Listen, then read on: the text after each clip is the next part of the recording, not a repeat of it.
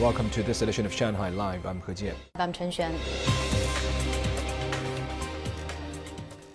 South Korea today returned the remains of 109 more Chinese soldiers killed in the 1950 to 1953 Korea War.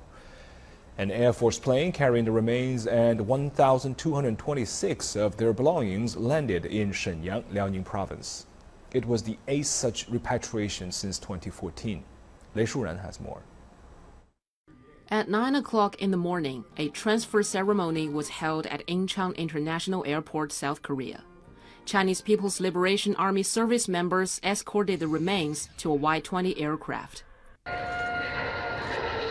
Two jet fighters escorted the plane to Shenyang Taoxian International Airport. It was given a water salute at the airport. Four descendants of Chinese soldiers killed in the war were on hand. The remains of their family members were returned last year after being identified through DNA testing. Our motherland attaches great importance to martyrs. I am very proud of them. I hope that more fallen soldiers will be found by their family through DNA tests, and they can be returned to the motherland. About 230 attendees, including Shenyang municipal government officials, representatives of armed police forces, soldiers, and others, participated in the ceremony. The remains will be buried in a martyr cemetery tomorrow in Shenyang. South Korea had already returned the remains of 716 Chinese soldiers between 2014 and 2020. Lei Shuran, Shanghai Live. Now, some schools have diversified homework assignments so that students are more engaged in their study. Schools say the move is in response to the double reduction policy to curb homework and after school tutoring. Zhang Yue has more. Eighth grader Ruan Kexia from Yan'an Middle School and his classmates are discussing Water Margin, one of four classic novels in Chinese literature. The students were asked to think dialectically of the different characters and better understand the story through a group discussion.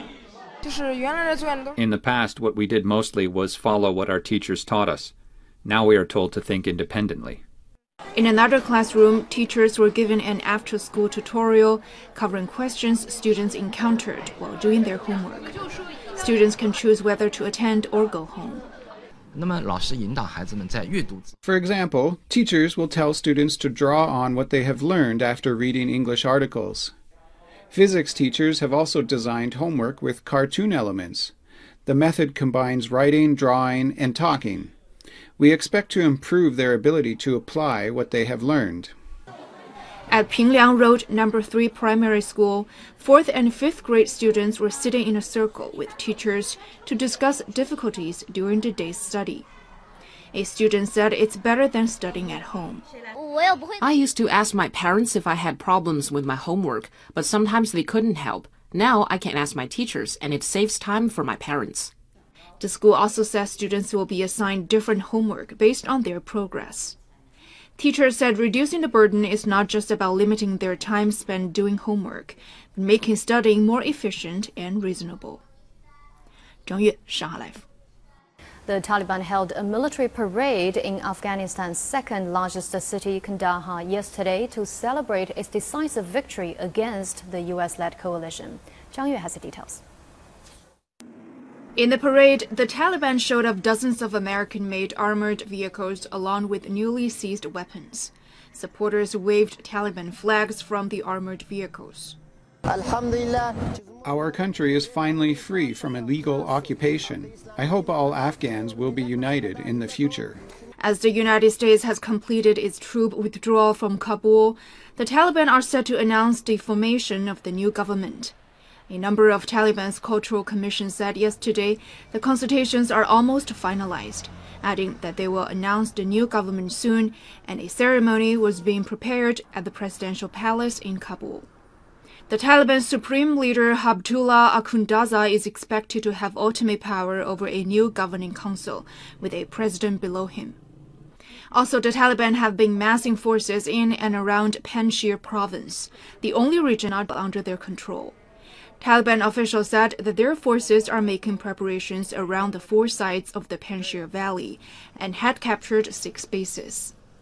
However, a spokesman for the National Resistance Front of Afghanistan denied the Taliban offensive on Wednesday, saying that although they had been attacking in three or four different areas, they have been repeatedly pushed back The acting president of Afghanistan said on social media the anti Taliban forces will continue to fight the Taliban, while the Taliban responded that they're trying to ensure there is no war and that the Panjshir issue will be resolved calmly and peacefully.